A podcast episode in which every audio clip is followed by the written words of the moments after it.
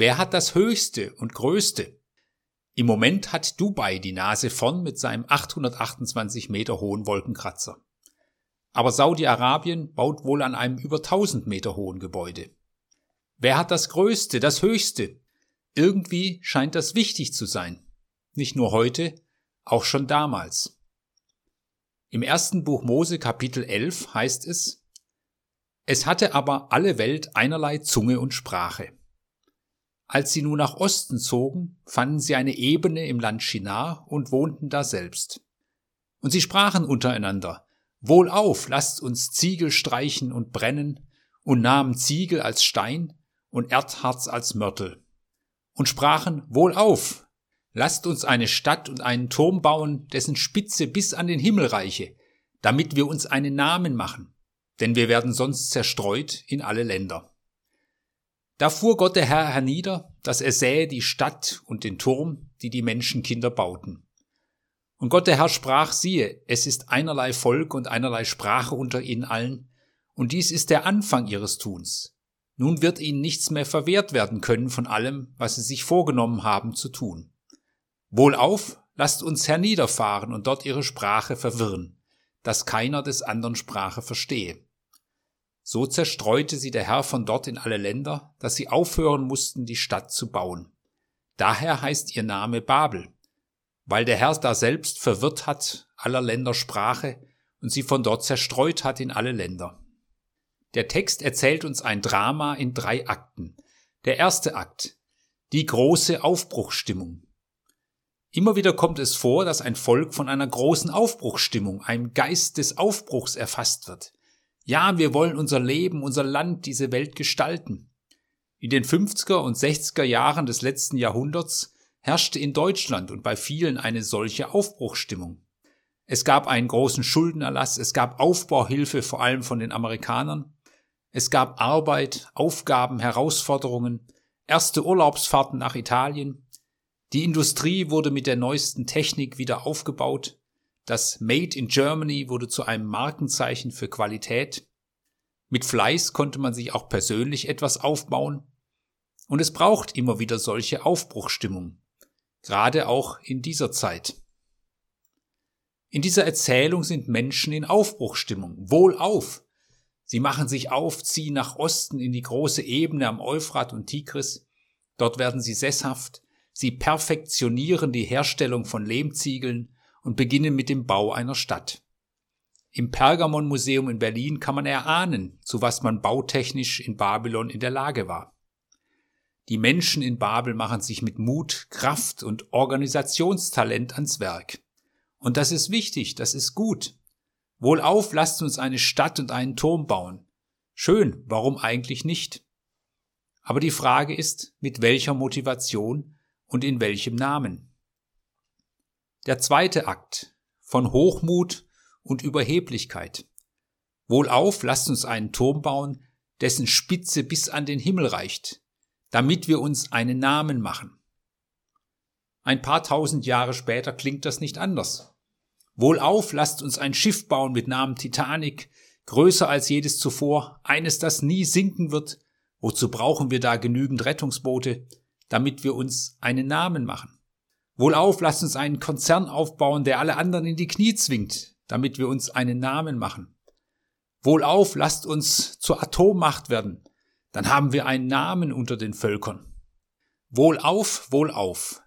Leider zeigt sich auch immer wieder die andere Seite des großen Fortschritts, der großen Leistung.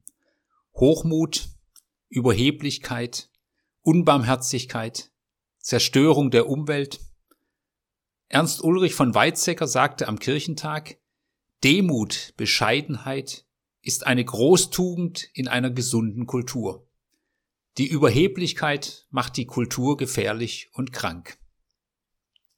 Es ist auch seltsam. Wir haben doch einen Namen. Jede und jeder hat einen Namen. Namen werden uns gegeben, nicht von uns gemacht.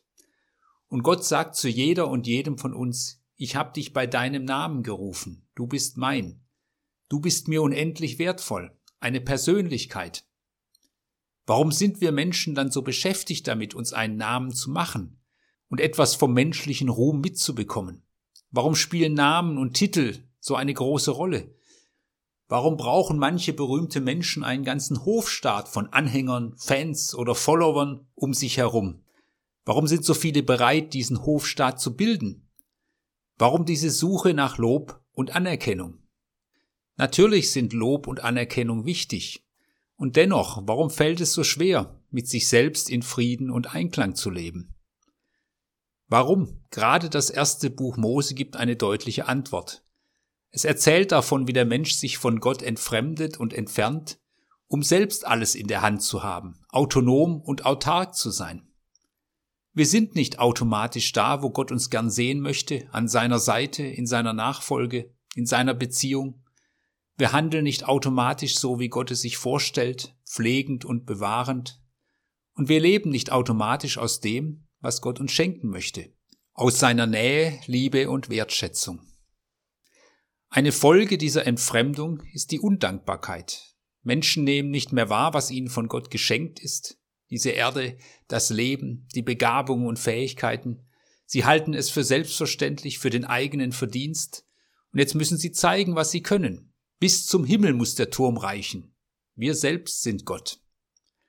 Eine weitere Folge der Entfremdung von Gott ist die Angst. Wir müssen uns einen Namen machen, sonst werden wir zerstreut und haben keinen Bestand sagen die Menschen in Babel. Vielleicht sind viele Menschen, die so ins Rampenlicht drängen, angefüllt mit solch einer tiefen Angst davor, zu kurz zu kommen, am Rande zu stehen, vergessen zu werden. Der dritte Akt Zerbruch und Unverständnis. Mit feiner Ironie wird erzählt, wie Gott ganz tief herabsteigen muss, um sich dies Türmchen anzuschauen. Dieser Turm, den die Menschen für so groß halten. Der Abstand wird deutlich. Zwischen Gott und Mensch ist ein großer Abstand. Bei allem, was der Mensch leistet, bleibt dieser Abstand. Und selbst wenn Menschen einmal zum Mars fliegen werden, bleibt dennoch dieser Abstand zu Gott, dem Schöpfer der ganzen Galaxie, weil es eben vor allem ein qualitativer Abstand ist. Gott nimmt den Hochmut ernst. Er beendet das Treiben, indem er ihre Sprache verwirrt und sie sich nicht mehr verstehen. Ihr Werk bleibt unvollendet. Ich denke, hier ist etwas sehr fein erkannt in dieser urgeschichtlichen Erzählung. Ein Handeln aus Hochmut und Größenwahn, ein Handeln aus Angst, ein Handeln im eigenen Namen treibt Menschen auseinander. Die Menschen verstehen sich nicht mehr, und das liegt nicht nur an verschiedenen Sprachen.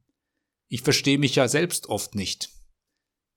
Die Gründe für das Unverständnis liegen viel tiefer, in der Entfremdung von Gott. Die Entfremdung von Gott entfremdet die Menschen auch untereinander. Wer sich selbst herausstellt und groß macht, der muss andere klein machen. Damit meine ich nicht ein gesundes Selbstbewusstsein, sondern die Überheblichkeit. Mit diesem Zerbruch endet die Erzählung vom Turmbau.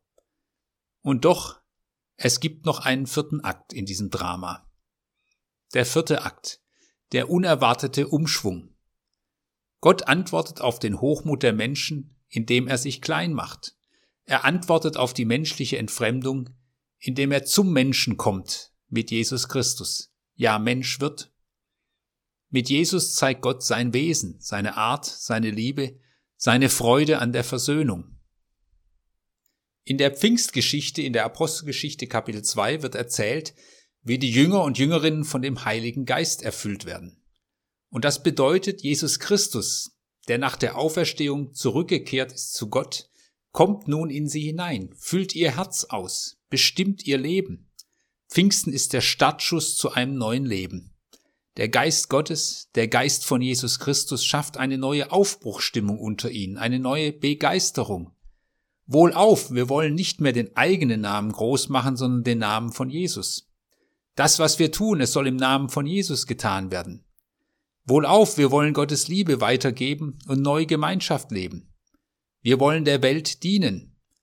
Das ist ihre motivierende Vision.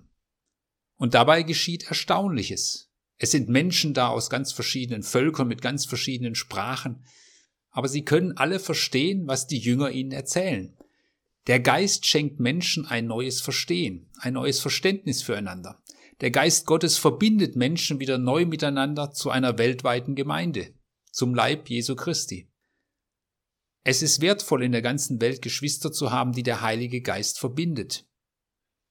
Die Vielfalt in dieser Welt ist kostbar, aber es braucht auch etwas Verbindendes, eine verbindende Sprache, die Sprache der Wertschätzung, der Versöhnung, die Sprache der Liebe. Eine Sprache, die in der ganzen Welt gesprochen und auch verstanden wird, aber oftmals unter dem lauten Schreien der Feindschaft, des Hasses, des Größenwahns überhört wird oder gar verstummt. Es ist Gottes Wunsch und Ziel, dass wir trotz aller Verschiedenheit zu einer Gemeinschaft durch den Heiligen Geist werden. Und wenn dies geschieht, dann liegt darin auch eine ungeahnte Kraft. Beziehungen werden heil. Wer sich miteinander verbunden weiß, führt keine Kriege gegeneinander. Wer sich miteinander verbunden weiß, stellt sich nicht über den anderen, sondern tut ihm Gutes. Wir brauchen immer wieder eine Aufbruchsstimmung. Dieses Gefühl, dafür lohnt es sich zu leben. Das lohnt es weiterzugeben, auch an die nächste Generation so ein Lebensantrieb, dieser Jesus Christus in uns. Und es ist gut, sich auch immer wieder zu fragen, was bringt mich in Bewegung? Was begeistert mich? Und es ist wunderbar, wenn uns dazu der Heilige Geist antreibt, das zu tun, was Jesu Vision und Ziel war.